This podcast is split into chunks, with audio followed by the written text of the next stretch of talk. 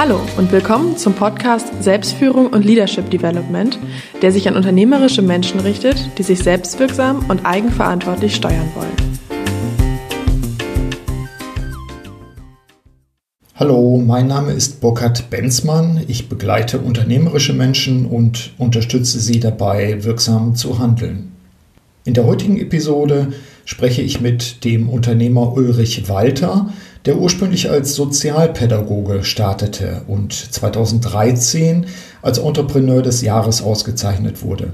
Bereits 2004 überschrieb das Handelsblatt einen Artikel über ihn vom Müslimann zum Bio-Unternehmer. Sein Unternehmen Lebensbaum ist seit 35 Jahren am Markt mit Tee, Gewürzen und Kaffee mit nachhaltigem und ökologischen Ansatz.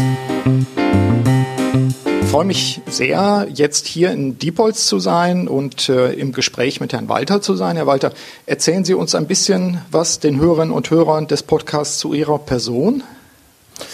Ja, gut, ich fange mal damit an, dass ich 66 Jahre alt bin und äh, dass ich äh, hier in der Gegend äh, um Diepholz herum aufgewachsen bin und hier zur Schule gegangen bin und äh, ich habe dann aber eben unterschiedliche Entwicklungsschritte durchgemacht. Äh, ich habe dann äh, nach der mittleren Reife und höheren Handelsschule habe ich eine kaufmännische Lehre gemacht in äh, Reederei in Bremen, habe mhm. Schifffahrtskaufmann gelernt. Bin dann, äh, habe sehr früh geheiratet mit 21 und habe dann durch meine Frau, die Erzieherin ist, äh, so ein bisschen den Sozialbereich kennengelernt. Sie haben mit Jugendlichen gearbeitet. Und ja, ich habe dann einfach äh, nach der äh, ähm, Lehre habe ich noch in der Reederei gearbeitet mhm. und dann äh, kam die Bundeswehrzeit auf mich zu und danach, es war damals schon so, hätte man also in der freien Wirtschaft wieder von vorne anfangen müssen. Und äh, mhm. dann habe ich gedacht, okay, dann kann ich auch noch mal ganz was anderes machen. Habe äh, Sozialpädagogik-Ausbildung gemacht und habe dann äh, zehn Jahre mit Jugendlichen gearbeitet. Ja, zum Teil auch mit schwierigen Jugendlichen. Wenn ja, vier Jahre mit äh, äh, Jugendlichen, die in der Fürsorgeerziehung mhm. oder freiwilligen Erziehungshilfe waren und äh, sechs Jahre im offenen Jugendzentrum. Mhm habe dann auch hier in Diepholz so eine kulturelle Aspekte äh, mitsetzen helfen, ein kommunales Kino eingeführt ja. und so weiter und so fort und und äh, dann entsprechend sozusagen Anfang der 80er Jahre, äh, nachdem so ein bisschen dieses Bio-Thema mhm. deutlicher äh, erkennbar wurde in Deutschland, äh, meine Frau und ich dann auch äh, in diese Richtung tendierten, also ja. für den Eigenbedarf haben wir dann äh, hier einen, äh, einen Bioladen übernommen, mehr zu Eigenversorgung. Es war eine ganz kleine äh, Klitsche und ähm, äh, haben dann das später äh, den Standort verlagert innerhalb der Stadt, mhm. ein Café dazu eröffnet,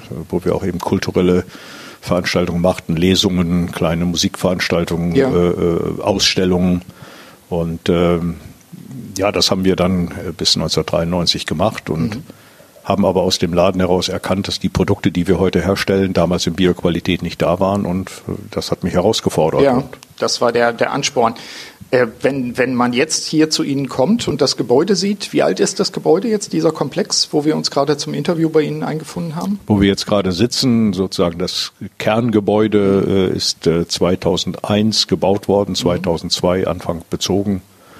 Äh, inzwischen haben wir aber schon mehrfach gebaut. Wir haben ja ein 200 Meter entfernt äh, ein Logistikgebäude gebaut in 2007. Genau. Sichtbar. Haben dann 2009 eine äh, erste Erweiterung hier an diesem Standort mhm. gemacht und in 2014 äh, dann eine weitere Erweiterung, das Rohstofflager erweitert. Mhm. Also das heißt also, wenn ich jetzt auf Sie stoße hier, ohne die Vorkenntnisse, würde ich sagen, ja, hier ist, ist ein, ein innovatives mittelständisches Unternehmen und der Weg jetzt von dem Laden, Sie sagten eben fast zur Selbstversorgung, der ist natürlich faszinierend. Was ist das Besondere des Unternehmens? Also wenn ich jetzt Mitarbeiter wäre, den Sie gewinnen wollten, was würden Sie mir sagen, was also erstmal, Bio ist nach wie vor ein ganz spannendes Thema. Mhm. Ist zwar in der Mitte der Gesellschaft, wie man so schön sagt, angekommen, aber es ist ein sehr weites Spektrum und äh, wir beziehen ja Rohstoffe aus aller Welt.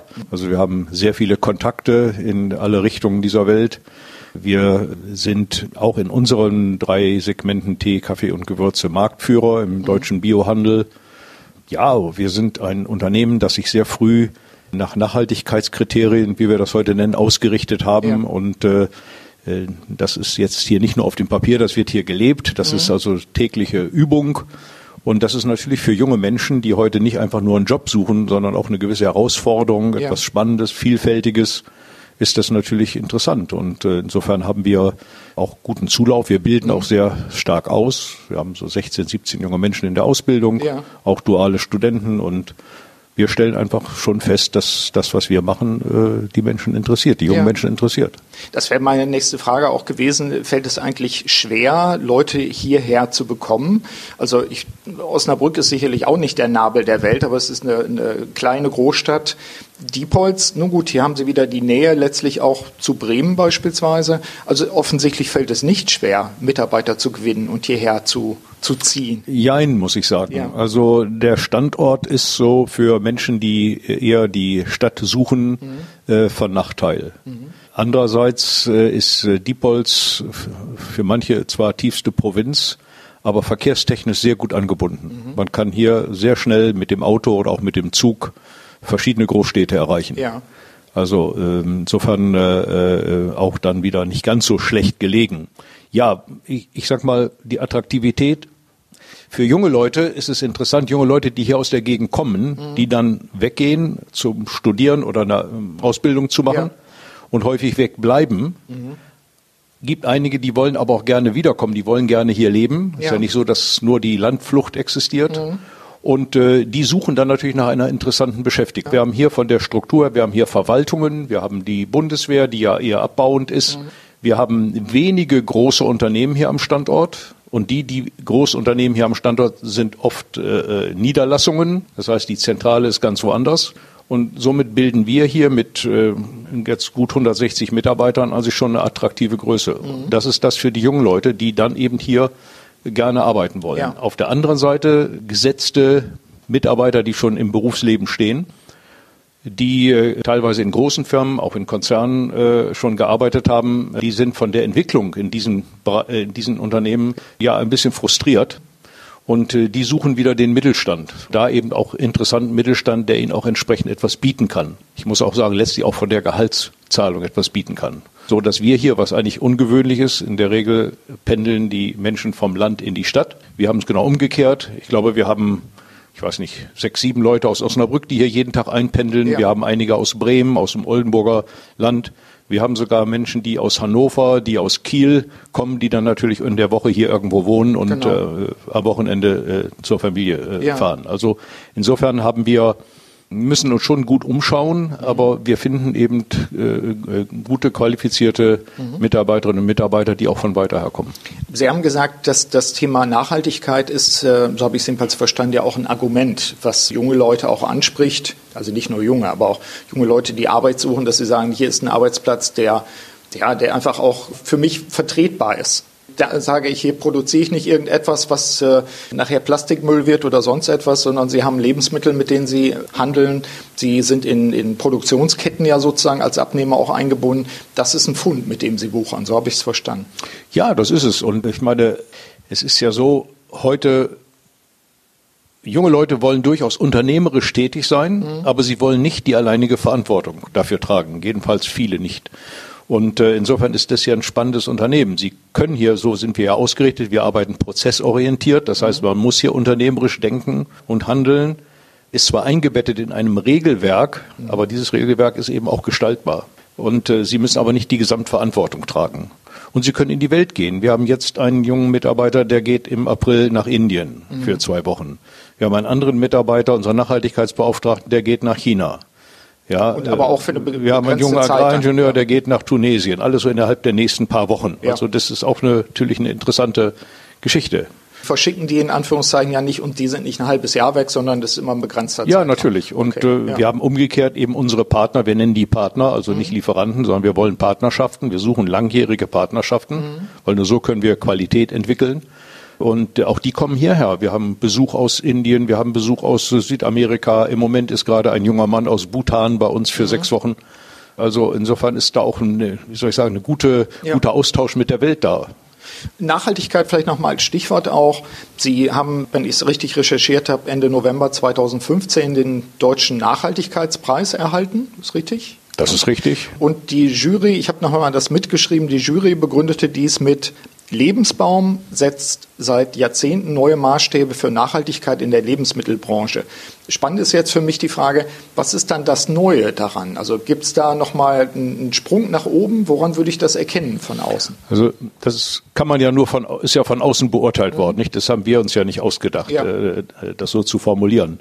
Also ich, ich bin da eher etwas bescheiden. Ich sage mal, vielleicht ist das Besondere, dass wir es zum, zum integrativen Bestandteil unserer Unternehmensführung äh, gemacht haben. Mhm. Das heißt, das ist jetzt hier nicht etwas, was in einer Stabsabteilung so nebenher läuft, sondern es ist hier komplett durchgängig im Unternehmen.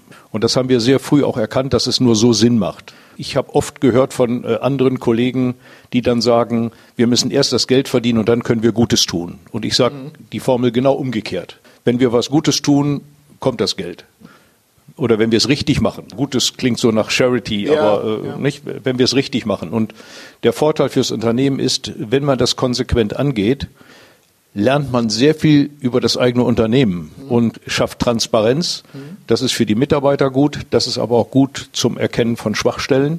Und äh, insofern hat es auch einen ökonomischen Nutzen letztendlich, mhm. den wir aber ganz bewusst gar nicht messen wollten, sondern wir haben gesagt, Bio ist schon mal oder Bio war lange Jahre eigentlich das Thema, wer Bio machte, tat schon was Gutes. Mhm. Das ist sicherlich auch richtig, aber wir mussten uns, wir haben uns irgendwann noch mal die Frage gestellt, wie machen wir das denn? Mhm. Und irgendwann hatten wir in den 90er Jahren, Mitte der 90er Jahre schon den Verdacht, irgendwann werden wir auch danach gefragt. Mhm. Und das war für uns so diese Initialzündung, wo wir gesagt haben, wir müssen da mehr tun. Wo ist denn Nachhaltigkeit am schwierigsten bei Ihnen? Also Nachhaltigkeit ist ja generell schon mal so ein sperriger Begriff, nicht? Können Sie ja zehn Leute fragen, kriegen zehn Antworten. Ja. Die Schwierigkeit ist ganz allgemein gesprochen, liegt darin, die Menschen immer wieder zu sensibilisieren. Mhm. Weil natürlich gibt es gewisse Abstumpfungseffekte im Alltag, äh, gewisse Routine, immer wieder deutlich zu machen, dass das nicht einmal implementiert ist und dann auf ewig hält, sondern dass man sich das immer wieder neu erarbeiten muss, mhm. bei jeder Veränderung, bei jedem Schritt immer wieder neu überlegen muss. Und das haben wir eben hier gemacht. Also alle Entscheidungen, die hier anstehen, mhm aus irgendwelchen Meetings äh, auf äh, Gesamtunternehmensebene werden immer darauf abgeprüft, auf die Nach Nachhaltigkeitsrelevanz. Mhm. Welcher Bereich ist am schwierigsten? Naja, schon. Sie müssen sich, wenn man das Ganze konsequent machen will, also ist, äh, wir haben mal mit dem Wuppertal-Institut eine. Studie gemacht und festgestellt, dass 80 äh, Prozent des Aufwandes am Standort hier eingesetzt wird und wohl wir im Prinzip nur 20 Prozent hier beeinflussen können das äh, hat uns eben darin bestätigt, dass wir gesagt haben, wir müssen uns die gesamte Lieferkette angucken. Und das ist schon sehr mühevoll. Sie können das natürlich qua Vertrag diktieren. Das ist dann aber keine Partnerschaft mehr. Oder Sie sagen eben, es gibt bestimmte Einstiegskriterien, die müssen gegeben sein, bevor wir mit jemandem die Zusammenarbeit beginnen. Aber dann gibt es auch eine Entwicklungsphase. Und das nachzuhalten, da im Dialog zu sein, da immer wieder äh, auch das zu überprüfen, aber jetzt nicht nur einseitig zu überprüfen, sondern dann auch dem Partner das zu spiegeln und ihm ja. die Möglichkeit zu geben, darauf zu reagieren. Also das ist schon äh, sehr aufwendig, muss man sagen. Das setzt eben die Nähe voraus, diesen, die, die, dass die Kommunikation auch gut funktioniert und dass das eben auch nicht zu so einer einseitigen Forderung führt, sondern im Prinzip, dass man sich gemeinsam in diese Richtung entwickelt, dass ein gemeinsames Verständnis da ist. Also ich stelle mir das, was die Lieferanten und was die Ketten betrifft, das ist mit Sicherheit schon eine Herausforderung, aber ich war gerade so bei Gedanken bei den Mitarbeitern, die aus anderen Städten kommen. Wenn die mit den Autos anfahren, und ich sag mal, immer von Osnabrück, ich bin ja gerade von Osnabrück gekommen, das ist doch schon noch ein Ritt, äh, selbst wenn man irgendwie gemütlich querfeldein fährt. Aber das wäre ja auch ein Teil Nachhaltigkeit. Heißt es dann an der Stelle, die arbeiten an zwei Tagen von zu Hause, damit sie nicht äh, CO2 verursachen? Oder wie kommt Nachhaltigkeit an solchen Stellen ins Spiel? Oder die fahren dann eher mit, dem, mit der Fahrgemeinschaft? Also wenn man das alles durchdekliniert sozusagen, dann müsste man ja selbst an solchen Punkten auch ansetzen. Das ist richtig, aber wenn wir 100 Prozent konsequent sein wollen, dann müssen wir unsere Arbeit einstellen. Mhm. Generell. Ja. Also, ja, wir, also wir, wir müssen auch, wie, wie, wir müssen auch, wie, ja. wie mal jemand sagte, äh, mit, lernen, mit unseren, mit den Widersprüchen zu leben. Mhm. Und äh, wir können jetzt äh, zum Beispiel in, in, einer Stadt, kann ich vielleicht irgendwann mal den gesamten Verkehr auf Elektrofahrzeuge umstellen. Ja. Das macht aber auch nur Sinn, wenn ich dann tatsächlich auch äh, regenerative Energien verwende. Genau. Ja. So, auf dem Land kann ich aber mit der heutigen Technologie damit nicht viel erreichen. Zumindest würde ich wahrscheinlich nicht weit kommen. Ja. Richtig. Sie können aus der Brücke, vielleicht kommen Sie nicht wieder zurück, ja. wenn Sie keine Ladestation finden. Sie haben ja Gott sei Dank eine. Wir haben eine Ladestation. Wir haben auch ein Elektroauto, einfach um den Menschen hier zu zeigen, dass diese Technik existiert, dass man sich so ein bisschen damit, dass man sich damit auseinandersetzen kann. Wir können jetzt nicht den, den, den Nachteil, den verkehrstechnischen Nachteil des Landes mhm. irgendwie ausgleichen. Wir mhm. gleichen ihn insofern aus, als dass wir dann die Emissionen, die da entstehen, kompensieren. Ausgleichsleistungen dafür genau. äh, machen. Ja. Natürlich wird auch darauf geachtet, zumindest bei den Firmenfahrzeugen, dass wir gewisse CO2-Grenzwerte einhalten. Mhm. Aber Und es bleibt herausfordernd. Natürlich. Es bleibt, es bleibt ja. herausfordernd, aber wenn man bedenkt, dass, äh, dass wir einen, äh, einen zunehmenden Lkw-Verkehr haben, der viel größere äh, Emissionen verursacht, und da reagieren wir eben, indem wir sagen, bei uns werden nur Full Container Loads transportiert, ja. bei uns gibt es keine Luftfracht mhm. und bei uns gibt es nur so Full Truckloads. Das mhm. heißt, wir organisieren die Transporte so, dass wir, wenn wir schon ein Fahrzeug in Bewegung setzen oder einen Container, der auch voll ausgelastet ist. Ja, Bei den heutigen Frachtkosten, die so immens niedrig sind, weil ein hoher Wettbewerbsdruck da ist, könnten wir auch halbe Lastwagen transportieren. Mhm. Das würde sich im Endpreis kaum äh, auswirken klare Policy, genauso wie wir hier unsere Klimatisierung in unserem, Gebäu unserem Gebäude über Geothermie machen und 100% regenerative Energien in allen drei Betriebsstätten äh, einsetzen ja. und obendrein auch noch eine eigene Photovoltaikanlage haben. Also in, insofern äh, so mit einem Partner in Indien zum Beispiel sind wir sogar einem Projekt dabei, das auch so ein bisschen exemplarisch sein soll, mhm.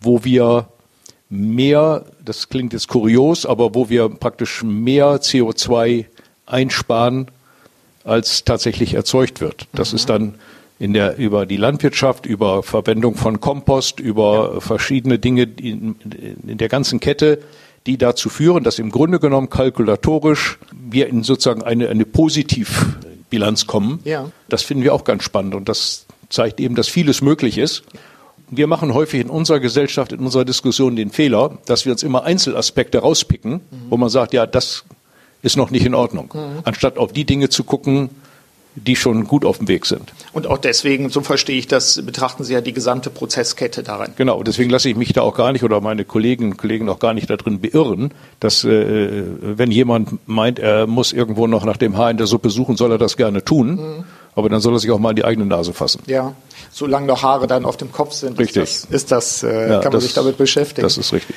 Sie sind 2013 Unternehmer oder Entrepreneur des Jahres geworden. Die spannende Frage, vielleicht auch mit der Alter kommt die Weisheit, sagt man. Mit 66 sagen Sie, sind Sie alt.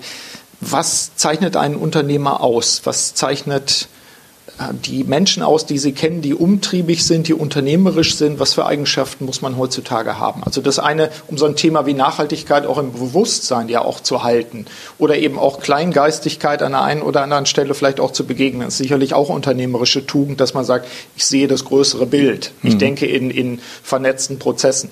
Was macht dann Unternehmer heutzutage noch aus? Und was hat sich vielleicht auch verändert die letzten zehn Jahre? Also einer der Punkte, die ich Thomas äh, Bühner im Interview auch gefragt habe, unseren Drei-Sterne-Koch, äh, der auch sagte, die letzten zehn Jahre waren für ihn extremes Lernen, extreme Veränderungen einfach auch. War das bei Ihnen auch so oder war das eher ein kontinuierlicher Prozess? Also was macht Unternehmertum heute aus? Also man lernt ja täglich. Das, das ist äh, völlig unbenommen. Nur es hat sich schon einiges verändert. Also es, es gibt eine eine Zunahme aus meiner Wahrnehmung, eine Zunahme an Gläubigkeit bezüglich irgendwelcher Modelle, Konzepte, Theorien. Ich habe für mich eigentlich immer Rosinenpickerei betrieben. Ich habe immer, wenn ich etwas Interessantes auch diesbezüglich wahrgenommen habe, habe ich mir das immer angeschaut, habe versucht, das zu verstehen. Ja. Was ist denn das Besondere daran? Und habe dann, was ich dann für mich als brauchbar da äh, gesehen habe, äh, versucht äh, zu übernehmen. Mhm. Aber ich habe mich nie aus der eigenen Verantwortung entlassen, mhm. sondern immer gesagt, für mein Handeln bin ich selber verantwortlich und äh, ich muss immer schauen, was äh, interessiert die Menschen, für die ich tätig bin mhm. und auch die Menschen, die mit mir arbeiten, was sind die Bedürfnisse und äh, daraus dann versucht, äh, dann etwas zu, zu gestalten. Mhm. Ja, und äh, das hat uns nach vorne gebracht. Und auch als Unternehmer nicht zu warten, bis, bis Druck vom Markt entsteht, sondern vorausschauend mhm. zu agieren, auch vorausschauend zu investieren, um entsprechend die Kapazitäten vorzuhalten und eben auch Dinge zu erspüren. Wenn ich, es ist ja nicht so, dass man dafür besonders begabt sein muss. Man muss vielleicht äh, eine Fäh die Fähigkeit haben, das, was in der öffentlichen Diskussion stattfindet, aufzunehmen, zu filtern und herauszufiltern, was, was ist denn da wirklich gewollt. Es wird ja viel geredet und geschrieben, was man aber nicht eins zu eins übernehmen kann, so, wo man dann rausfiltern muss, was steckt denn wirklich dahinter? Was ist denn das tatsächliche Bedürfnis? Mhm. Ich realisiere einfach für mich, dass umso undurchsichtiger und, und umso verrückter, sage ich ruhig mal, äh, äh, eine Entwicklung wird, umso mehr Menschen gibt es, die nach dem roten Faden suchen, die nach einer Orientierung suchen. Dafür gibt es so viele Beispiele in unserer Gesellschaft. Und wenn wir den roten Faden liefern, dann sind wir vorne. Wir dürfen uns einfach nicht beirren lassen durch viele neue Trends, die da sind. Die darf man nicht komplett ignorieren. Aber man muss sich die mal in Ruhe anschauen und sagen, so, hat das jetzt eine Bedeutung für mich? Hat das eine Bedeutung für meine Kunden? Ist das etwas wirklich, etwas Neues? Ist das etwas wirklich Interessantes? Oder ist das jetzt einfach so eine Erscheinung, die vielleicht in ein paar Tagen oder Wochen oder Monaten wieder vorbei ist? Ja. Wenn äh, wir uns das anschauen, da wäre nochmal die Frage, was unterscheidet Sie als Inhaber auf der einen Seite von einem Geschäftsführer, der angestellt ist? Also gibt es da dann Unterschied auch im Handeln? Sie sagen jetzt, ich, hab, ich entdecke Dinge, denn ich sage ich jetzt mal mit meinen eigenen Worten, ich interpretiere Bedürfnisse, ich gehe dann ins Risiko als Unternehmer und, und sage, okay, hier treffe ich eine Wahl, wir kümmern uns um dieses und was anderes lassen wir natürlich dann sein. Ein äh, Unternehmer ist mit seinem eigenen Geld normalerweise ja mit drin, auch mit dem eigenen Risiko, bei allen Konstruktionen, die ich bauen kann. Ein angestellter Geschäftsführer ist natürlich auch im Risiko, man wird entlassen, wenn er nicht erfolgreich ist, gegebenenfalls. Aber wo sehen Sie da Unterschiede? Also ich würde jetzt nicht nur auf den angestellten äh, Geschäftsführer abzielen, sondern ich würde nochmal unterscheiden zwischen einem äh, Geschäftsführer eines mittelständischen Unternehmens und einem Manager im Konzern. Mhm. Der Manager im Konzern hat keine andere Wahl, als den formulierten Zielen zu folgen. Das Unternehmen ist dann wahrscheinlich an der Börse notiert und äh, wird von Analysten beurteilt. Und da kann man schön reden, aber wenn die Zahlen unterm Strich nicht stimmen, hat er ein Problem. Und ein Geschäftsführer in einem äh, mittelständischen Unternehmen hat in der Regel immer die Familie im, im, im Rücken und hat einen sehr kurzen Draht zur Familie, zu den Eigentümern.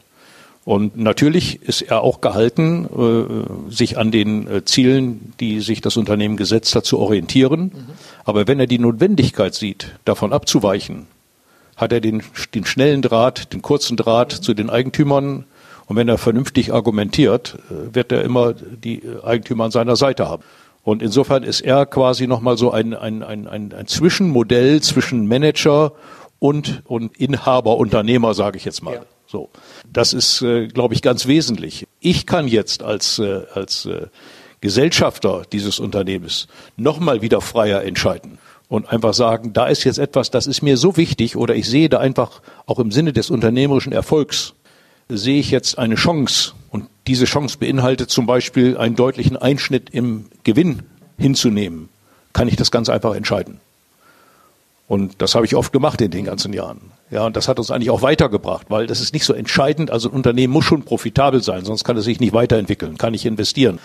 Aber äh, es kommt nicht auf die Höhe an, sondern es kommt darauf an, welchen Sinn kann ich mit diesem Geld, was ich da zur Verfügung habe, stiften. Mhm. Aber eben dann auch tatsächlich mal eine Entscheidung zu treffen, die, die vielleicht auch unpopulär ist oder erstmal auf Stirnrunzeln stößt, wo Sie sagen, das ist eine Chance, die muss ich jetzt ergreifen, mit dem Risiko, dass es falsch ist. Aber das ist das unternehmerische Handeln. Ich habe die ersten Jahre äh, immer in der Untermiete irgendwo äh, gehaust, muss man schon sagen. Manchmal war es so. Und ich habe dann schon 50-jährig entschieden, hier auf die grüne Wiese in Betrieb zu setzen. Bei, einem, bei damals 40 Mitarbeitern und um, um die 10 Millionen Umsatz. Und habe äh, hier 4, 5 Millionen investiert. Das hat schlaflose Nächte gekostet. Ja. Aber es war genau die richtige Entscheidung. Das eben ja. dieses, diese, diese, diese Mischung aus Kopf und Bauch das ist ganz wesentlich. Mhm. Und die Verbindung dazwischen. Ja. Gab es in den im vergangenen 10, 20 Jahren Ereignisse, wo Sie sagen, da habe ich völlig daneben gelegen? Nein, kann ich eigentlich so nicht sagen. Mhm. Also ich, ich weiß nicht, woher das kommt. Ich bilde mir auch überhaupt nichts darauf ein, aber ich habe ich habe eine große Empathie, also auch Entwicklungen, äh, Veränderungen äh, Menschen mhm. gegenüber und äh, äh Und ich habe offensichtlich an der Stelle eine gute Begabung, dass ich aus diesen Wahrnehmungen, aus diesen Beobachtungen offensichtlich äh, nicht die ganz falschen Schlüsse ziehe. So will ich es mal formulieren. Ja, also ich habe den Titus Dittmann zum Beispiel auch im, im, Interview gehabt und der war bei uns auch, auch Redner beim ersten Kongress. Und Titus sagte, er wäre irgendwann mal an einen Punkt gekommen, wo eben die Eitelkeit vielleicht auch getrieben hat und er an die Börse gehen wollte. Und diesen, diesen Fehler, den er im Nachhinein als solchen wahrgenommen hat, also sprunghaftes Wachstum und wie gesagt, vielleicht auch eine Art Eitelkeit, äh, sagt er, das, das war das, was er extrem bedauert hat, was er aber aus eigener Kraft dann auch wieder umgebogen hat. Er hat ja quasi mhm. es äh, zurückgekauft. Er ist dann komplett ins Risiko gegangen. Das haben Sie gar nicht gehabt, also eine solche kritische Situation. Nee, darf ich auch so behaupten, mhm. ja, weil ich bin da wahrscheinlich äh, zu sehr geerdet. Mhm. Also diese, diesen Verführungen bin ich nie erlegen. Äh, Im Gegenteil, es haben schon mal Kollegen mich kritisiert, äh, freundschaftlich kritisiert mhm. und gesagt, du kannst doch da noch viel mehr machen. Ja, oder warum gehst du jetzt nicht mit deiner Marke auch breit in den Handel rein? Ja. Wir sind ja nur in dem Biofachhandel mit ja. unserer Marke. Ja. Und ich habe das genau beobachtet und habe gesagt, was kann ich da gewinnen? Ich mhm. gewinne eine Menge Umsatz, aber ich gehe viel höher ins Risiko, mhm. weil natürlich, wenn da mal jemand von den Großen wieder aussteigt oder mich über den Preis drückt, dann komme ich in Probleme. Und ja. deswegen bin ich diesen Verführungen nie erlegen. Ja. Oder was auch ein Kollege, ein Wettbewerber von mir gemacht hat, der dann plötzlich das Ganze aufbohrt und Produkte, ganz andere Produkte nimmt, die er gar nicht selber herstellt, die er praktisch herstellen lässt, die er zukauft.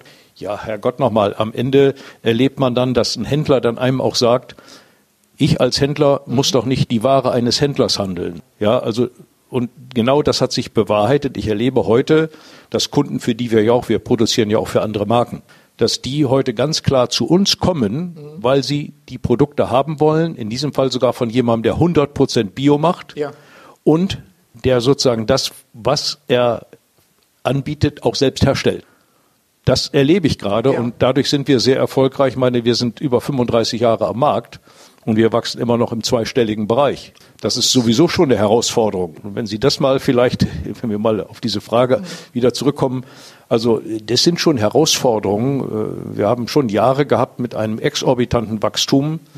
Da die Rohstoffe in der richtigen Qualität zu beschaffen, die richtigen Mitarbeiter zu haben, dass die eigene Organisation auch entsprechend dem anzupassen, das sind enorme Herausforderungen und ja. äh, die haben äh, mir zumindest in äh, früheren Jahren manche schlaflose Nacht beschert. Also ja. das kann ich wohl ganz offen sagen. Und auch in, der, in den Anfangsjahren äh, die, das Geld zu, zu bekommen, um mhm. die Dinge zu finanzieren. Mhm. Man kann sich vorstellen, dass in einer Aufbauphase die Gewinne nicht sprudeln. Wir machen Produkte des täglichen Bedarfs. Ja. Oder auch die Entscheidung eben vor fünf Jahren eben äh, ein Unternehmen eines, äh, das für uns äh, schon jahrelang den Kaffee geröstet hat, mhm. zu dem es eine freundschaftliche Beziehung gibt, das Unternehmen äh, zu kaufen. Mhm. Das war auch eine nicht so ganz leichte Entscheidung, ja. weil man ja auch nicht weiß, wie es dann läuft. Und äh, Herausforderungen waren genügend da. Mhm. Ja, auch Veränderungen draußen im Markt. Medien, die dann irgendwo eben dieses berühmte Haar in der Suppe suchen. Äh, also äh, das ist nicht, nicht nur so, dass das alles hier äh, ähm, wie im Streichelzoo zugeht. Mhm. Ja, nur man muss sich dem stellen und wenn man wenn man genau beobachtet, was in der öffentlichen Diskussion stattfindet, kann es eigentlich, so behaupte ich mal, nicht passieren, dass man überrascht wird. Mhm. Das setzt aber auch voraus, dass Sie ja dann immer beobachten, scannen. Sie haben eine, auch eine Geschäftsführung jetzt. Sie sind ja. stärker aus dem Operativen mhm. jetzt raus und Sie haben eine Geschäftsführung sozusagen aufgebaut, so dass Sie sich auch dem, dem Überblick sozusagen widmen können. Das ist im Moment der, der Stand. Also Sie sind drin, aber Sie sind jetzt nicht unbedingt im Tagesgeschäft. Wie müssen wir uns das vorstellen? Also ich bin präsent. Mhm. Ich versuche, mich aus dem operativen Bereich herauszuhalten, mhm. tue das auch weitestgehend, bin deshalb viel unbefangener, kann also Beobachtungen einfach mitteilen. Ja. Ich habe glücklicherweise einen Geschäftsführer gefunden, der Agrarökonom ist, der viel Erfahrung mitbringt aus dem konventionellen Geschäft, aber eben dort auch irgendwann keine Lust mehr hatte. Und ähm, mit dem es eine hohe Übereinstimmung gibt. Manchmal schon erschreckend. Dass man zusammenkommt und spricht über ein Thema und äh, der andere hat eigentlich das Gleiche schon gedacht ja. in ähnliche Richtung. Und das äh, ist für mich natürlich eine enorme Erleichterung, weil das muss ich schon zugeben. Die, die Routine ist das, was am Ende, wenn man das lange Jahre macht, nervt. Mhm. Neue Dinge äh, zu machen ist ganz interessant, aber die Routine, die nervt dann doch äh, mit äh, zunehmender äh, Betriebszugehörigkeit und da muss ich aber nachfragen jetzt an der Stelle, auch unter dem Thema, was ja mein Thema ist, Selbstführung. Wie haben Sie es denn geschafft in den vergangenen Jahren, äh, aus der Routine ab und zu auch auszubüchsen, würde man wahrscheinlich hier sagen, und, und sich selbst auch wieder zu motivieren? Ist das das Neue, was Sie entdecken? Sind das, ich sag mal, neue Produkte, neue Wege, neue Menschen? Was, was motiviert Sie oder was hat Sie motiviert die letzten Jahre? Also erstmal gehöre ich nicht zu den Leuten, die bis Mitternacht arbeiten.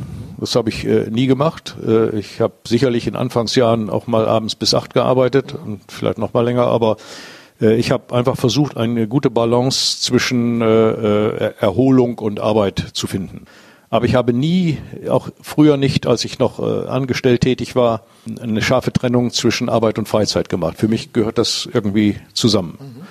Und insofern äh, bin ich eigentlich immer relativ ausgeglichen gewesen. So, das ist von, das hat mich auch gesund gehalten. Ja. Und ähm, ich habe immer auch schon mich, äh, also Bio war ja eine Zeit lang mal so eine Nischengeschichte, so eine äh, Art Käseglocke, wo man sich mit sich selbst beschäftigt hat.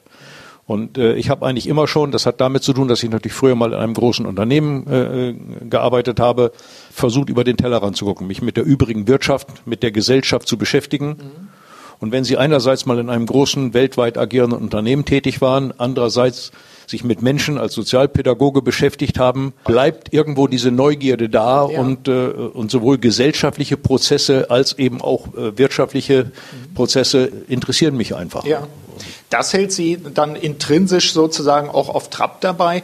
Gibt es Rituale, ähm, mit denen Sie sich wieder aufladen? Also beispielsweise ziehen Sie sich für Ihre eigenen Planungstage zurück, äh, haben Sie irgendwo eine Hütte, wo Sie äh, meditieren, beten, was auch immer. Gibt es da etwas, wo Sie sagen, das hat mir gut getan, das ist so mein, meine Art Ritual, entweder einmal in der Woche oder einmal im Monat oder einmal im Jahr oder alle sieben Jahre? Gibt es sowas? Also ich kann sagen, auch wenn das bescheuert klingt, ich bin ausbalanciert, indem ich meinen Rhythmus gefunden habe. Was ja. ich natürlich mache ist, also erstmal, ich wohne hier äh, am, am, Dorfrand, mhm. äh, ein altes äh, Haus mit einem großen Grundstück mhm. und das ist sozusagen mein Refugium, wo ja. ich also wieder auftanke. Ich bin gerne häuslich, bin gerne zu Hause, mich drängt es nicht hinaus. Ich bin sowieso viel zu viel noch unterwegs. Mhm. Und das ist die eine Seite. Dann äh, mache ich zum Ausgleich regelmäßig Sport. Mhm heute nur noch auf so einem, auf dem Crosstrainer, das mache ich aber sehr regelmäßig. Das heißt, wenn ich nach Hause komme, zum Beispiel, wenn ich heute nach Hause komme, gehe ich auf den Crosstrainer, danach äh, ruhe ich mich aus, kann meine ganzen Gedanken ordnen, dann dusche ich und dann bin ich angekommen. Und was auch für mich äh, immer sehr wichtig war und auch noch ist, äh, ich äh, besuche immer noch einige der alten Partner, mit denen wir schon mehrere Jahrzehnte zusammenarbeiten. Ja. Da gibt es auch freundschaftliche Kontakte und ähm, ich habe eben das große Glück, dass ich in solche Länder Indien, äh, Mexiko, Peru, äh, Ägypten fahren kann. Mhm. Und da erlebe ich immer wieder, dass äh, ähm, ja so ein bisschen, da kriegt man auch wieder so eine andere Art der Erdung. Also ja. es geht alles etwas langsamer zu, etwas ruhiger zu. Der private Teil des Lebens hat eine andere Bedeutung. Mhm und ich denke dann oft, na ja, wenn du jetzt wieder zurückkommst, musst du auch wieder einiges ändern. Aber dann bin ich wieder drei Tage hier, dann läuft wieder alles nach dem normalen Schema. Aber trotzdem, man, es ist eine mentale Geschichte. Also man äh, kriegt einen anderen Blick sozusagen auf die Welt mhm. und äh, auch auf das eigene Leben. Das führt bei mir zu einer gewissen äh, Gelassenheit. Mhm. Ja, dass ich einfach sage, ich, es gibt es gibt tausend Gründe, um sich jeden Tag in irgendeine Spirale zu begeben und äh, irgendwo dann äh, da nicht wieder rauszukommen. Ja. Man kann aber, das behaupte ich jedenfalls, wenn man einigermaßen sich selbst beobachtet, seinen eigenen Körper, seinen Geist wirklich wahrnimmt, sensibel dafür ist, dass er sich nicht durch tausend Dinge ablenken lässt. Ja dann kann, kann man das schaffen, sich gut auszubalancieren, auch in unserer hektischen Gesellschaft. Ist ein Anspruch, wir haben es jetzt auch erlebt, natürlich mit der ganzen Smartphone-Sucht. Damit haben Sie aber auch kein Problem, dass Sie sagen, die Technik nervt mich, sondern im Gegenteil, ich habe bisher so wahrgenommen bei Ihnen, das benutze ich, das ist mein Instrumentarium. Ja, ich musste das auch kultivieren, das muss ich zugeben. Am Anfang, also ich bin ja noch mit dem, mit dem Telex äh, groß geworden. Da gab es noch kein Handy und auch kein, äh, kein äh, iPad oder sowas. Das müssen wir in den Show Notes, denke ich, den Jüngeren wahrscheinlich noch erklären. Genau. Dann, dann gab es das Fax und jedes Mal, wenn diese Maschine piepte, ist man dahin gerannt mhm. und hat sich davon rappelig machen lassen. Ja. ja. Weil da waren Dinge, die mussten gar nicht sofort bearbeitet werden, aber das muss, tat man dann. Und das war auch die Erwartungshaltung derjenigen, die das geschickt haben. Genau. Und ähm, das heißt, man muss dann versuchen, das für sich in irgendeiner Weise zu kultivieren. Und äh, dann kamen eben die noch schnelleren Medien. Und äh, ich nutze das insofern, als äh, ich, am Anfang war das auch ganz toll. Man hat sich da ständig mit beschäftigt und vorm zu Bett gehen nochmal eben drauf geguckt ja. und sich dann geärgert und konnte dann nicht einschlafen. Und da muss man irgendwann für sich selber, äh, also ich, ich habe immer so es ist, ist, ich weiß, es ist blöd, aber man braucht immer solche Metaphern. Ich sage immer, gut, Warum soll ich jetzt ein Magengeschwür kriegen? Dann sollen das lieber andere kriegen. Also äh, ich lasse mich da nicht treiben. Ja. Und äh, ich lege oft mein Handy, wenn ich abends, wenn ich nach Hause komme, lege ich das in mein Büro zu Hause, da liegt es dann. Mhm. Dann kann ich es auch nicht hören. Und ich habe im Urlaub oder wenn ich auf Reisen bin, ich habe früher Laptop mitgehabt, heute habe ich mein iPad mit. Mhm. Ich liebe das sogar, äh, dann eben auf, äh, am Tag irgendwann äh, die Sachen abzuarbeiten. Mhm Früher war es so, wenn ich dann von einer Reise zurückkam, lag, habe ich den ganzen Tag hier meinen Schreibtisch leer gearbeitet. Das hat mich dann auch verrückt gemacht. Und dann war der Urlaub hin. Und äh, dann war der Urlaub hin. Und heute arbeite ich das weg. Das meiste, was man kriegt, ich würde mal sagen, zwei Drittel ist sowieso Müll. Und den Rest kann man schnell bearbeiten oder weiter delegieren und dann ist wieder Ruhe im Karton. Mhm. Ja. Das, das ist eine, eine, Kulturtechnik, denke ich, die wir brauchen, mit diesen Medien umzugehen. Und klar, wenn man früher wichtig sein wollte, ließ man sich ein Fax reintragen. Vor noch 15 Jahren, denke ich mal, oder 20 Jahren war das so. Vielleicht zur Abrundung unseres Gesprächs, ein Blick in die Zukunft. Was für Trends, was für Entwicklungen sehen Sie in den nächsten vier, fünf, zehn Jahren, die für uns, also für unternehmerische Menschen, egal ob sie angestellt sind, ob sie selber gründen, ob sie 25 sind oder 45 sind, die auf uns zukommen, auch speziell in Deutschland. So ein, ein Teil dieser Trends wäre für mich die Frage, erleben wir einen, einen Auftrieb in der Provinz wieder? Also alle sprechen davon, die Städte vergrößern sich und so weiter. Ich sehe so zarte Zeichen am, am Horizont, auch wenn man hier durch die Gegend fährt und die Neubauten von Firmen sieht ich glaube, dass wir so einen Gegentrend längst haben, dass auch die Provinz wieder sexy wird. Früher war das der Süden nur, mittlerweile merke ich das ja selbst im Norden, selbst im, im Emsland oder wo auch immer, ist richtig was los. Welche Trends, vielleicht so zur Abrundung, sehen Sie in der Gelassenheit auch vielleicht, aber auch mit der, mit der Weitsicht, die Sie geübt haben in den letzten Jahren? Welche Trends kommen auf uns zu, die unternehmerisch bedeutsam sein können? Also weltweit sehe ich tatsächlich immer stärkeren Trend in Richtung von äh, Megazentren. Mhm. Ich glaube aber, dass es ähnlich äh, so irgendwann äh, kam auch mal die Schlachhosen wieder und so wird es mhm. eben auch immer eine, äh, gibt's eine Renaissance. Die Frage ist, was ist noch vorhanden? Also wenn erstmal Dinge weg sind, ich sag mal, wenn die Sparkassenfiliale nicht mehr da ist auf dem Dorf, wenn die Apotheke nicht mehr da ist, wenn die Post nicht mehr da ist, wenn äh, das Einzelhandelsgeschäft nicht mehr da ist, mhm. das ist für mich so gut wie irreversibel. Mhm dann ist natürlich auch die Attraktivität nicht mehr da. Ja. Dann kann man da vielleicht noch ruhig wohnen. Und deswegen ist es ganz wesentlich, dass man also die ländliche Region nicht vernachlässigt, indem man das alles weggehen lässt, sondern dass man doch versucht, auch politisch äh, gegenzusteuern. Ja, was aber auch wieder eine Frage von Initiativen natürlich. Natürlich. Mittlerweile gibt es Bürger, die machen ihren eigenen Bürgerladen auf. Ja, es, der Bürgerladen ist für mich keine nachhaltige Angelegenheit. Das ist äh, sozusagen der Versuch, noch ja. etwas zu retten, was aber meistens nicht gelingt, weil die Menschen, die sich daran beteiligen, sich selbst dort nur randversorgen und nicht äh, Hauptversorgen. Und äh, ich glaube aber trotzdem in Deutschland, äh, dass wir die ländliche Region noch brauchen und dass sie auch eine Rolle spielen wird, mhm. weil es schon Menschen gibt, die diese Hektik der Städte nicht mögen. Mhm und weil es eben auch aufgrund alleine schon von Platzgründen, von, von äh, äh, Grundstückspreisen ja. auch für Unternehmen, gerade auch für, für junge Unternehmen, äh, Sinn macht, vielleicht in die, in die ländliche Region zu gehen. Mhm. Für Dienstleister vielleicht nicht so interessant, die im IT-Bereich oder so sind, die gehen in die Zentren, die brauchen aber auch nur ein kleines Büro irgendwo. Wenn so überhaupt. Etwas, wenn die überhaupt. können ja auch von zu Hause arbeiten. Was ich aber auch beobachte, ist, es gibt äh, wieder zunehmend, nach meiner Wahrnehmung, junge Menschen, die interessiert sind, äh, unternehmerisch tätig zu sein. Sie wollen aber nicht mehr dauerhaft daran gebunden sein. Sie wollen also auch entscheiden können, nach ein paar Jahren da wieder auszusteigen. Was sich daraus dann entwickelt in Form von Unternehmen, finde ich spannend, muss man beobachten. Ja. Habe ich noch keine klare Vorstellung, wie das gehen soll, aber ich nehme das so wahr. Ich sehe ein ganz großes Problem darin, dass wir ein, ein ganz wertvolles äh, Konstrukt, was wir in Deutschland haben, eben den sogenannten Mittelstand, dass der systematisch zerstört wird. Da sind wir schon auf einem guten Weg äh, oder eben auf einem schlechten Weg, weil die Tendenz geht zu, äh, zu Großkonzernen. Das hat verschiedene Ursachen, unter anderem auch unsere Geiz ist geil Mentalität. Und so, dass wir in den Großstädten fast überall die gleichen Geschäfte haben. Das ist also nicht mehr wirklich spannend, äh, dass äh, Mittelständler äh, zunehmend zu ähm, Zulieferern werden von, von großen Unternehmen, deswegen also von deren Erfolg abhängig sind, dass die Großunternehmen, die ja teilweise dann auch Betriebsstätten in der, im ländlichen Raum haben, dass die, äh, dass deren Politik oder deren wirtschaftlicher Erfolg oder Misserfolg auch zu Verwerfungen führen kann, weil da geht es nicht wie bei einem kleineren Mittelständler vielleicht um 10, 20 Arbeitnehmer, die dann mal auf der Straße stehen, wenn das äh, Geschäft nicht mehr läuft, sondern geht es um Tausende die dem Markt zur Verfügung gestellt werden oder wieder vom Markt weggesogen werden. Ich sehe da, wenn, äh, wenn wir da, wir, wir, wir, wir folgen so einem Trend, auch politisch, wenn wir nicht mit den Wölfen heulen, dann tun andere das. Also wir müssen quasi, das ist so ein Zwangsmechanismus, anstatt zu sagen, nein, also wir wollen zumindest Rahmenbedingungen schaffen, in denen sich hier auch der Mittelstand noch entwickeln kann. Wir dürfen nicht glauben, weil wir in einer solch saturierten Gesellschaft leben, dass alles schon sich automatisch ergibt. Also gerade dringender Appell ist erforderlich, sich wieder zu engagieren. Und obwohl ich das eigentlich nicht mehr wollte, weil ich habe das jahrelang gemacht, habe ich mich jetzt gerade für eine Initiative engagiert, KMU gegen TTIP.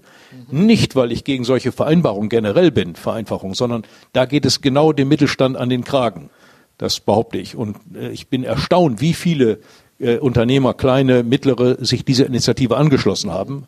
Und mir ging es einzig und allein darum, dass wir uns aus dieser Diskussion nicht raushalten. Ja. Mehr wollte ich gar nicht, Ja, weil ich weiß ja gar nicht, was da drin steht. Sichtbar ja, sein. Äh, einfach sichtbar sein, zu sagen, das nicht, das geht uns nichts an, genauso wie ich äh, total sauer darüber bin, dass immer weniger Menschen zu, zur Wahl gehen. Mhm. Ja, also dafür haben andere sich totschlagen lassen, äh, frühere Generationen, und, und wir tun so, als geht, ging uns das alles nichts an. Ja. Also das ist etwas, was mich zutiefst äh, beunruhigt. Mhm.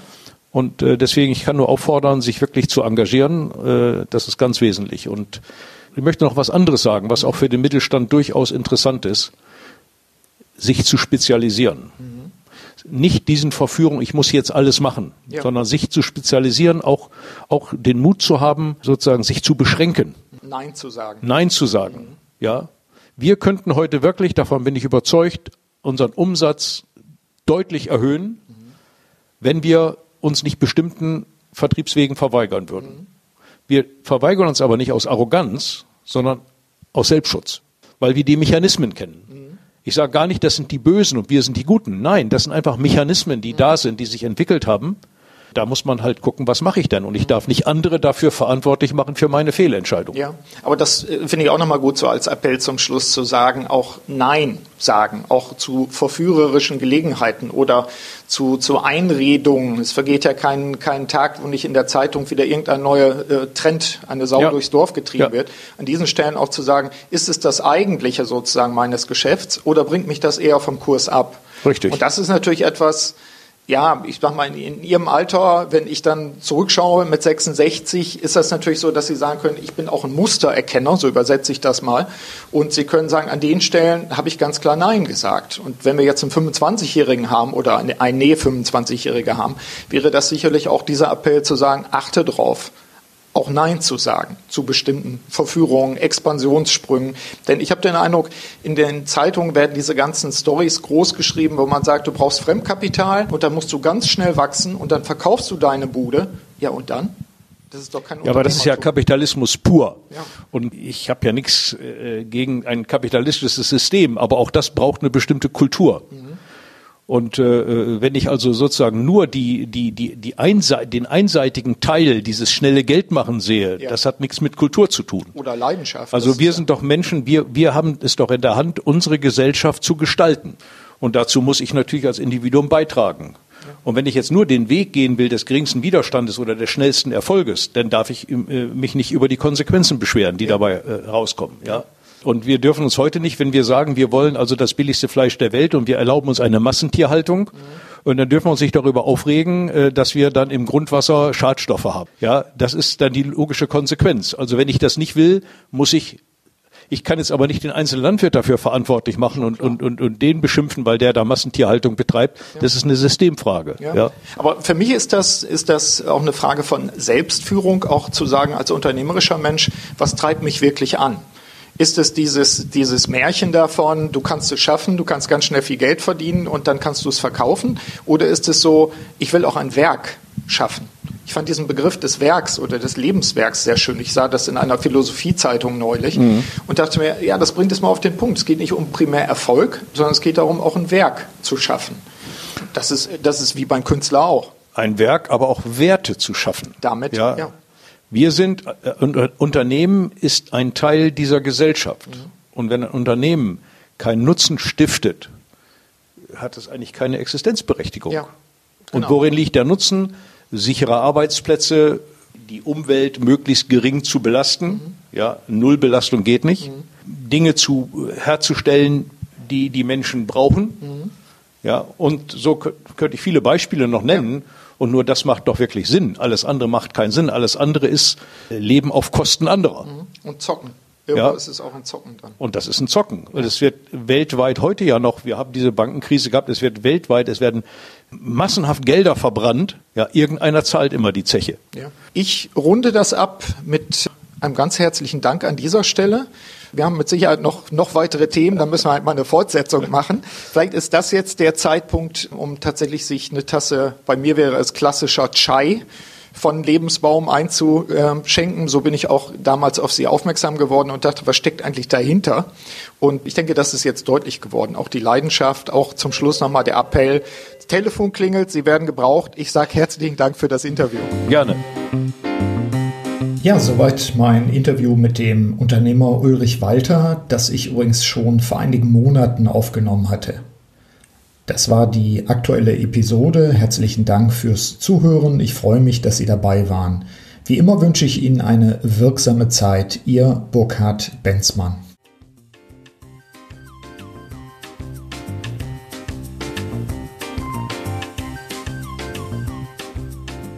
Sie hörten den Podcast Selbstführung und Leadership Development der LD 21 Academy GmbH. Das Team der Akademie und eingeladene Experten unterstützen unternehmerische Menschen, um sich selbstwirksam und eigenverantwortlich zu steuern. Aktuelle Infos finden Sie in unserem Blog unter www.ld21.de.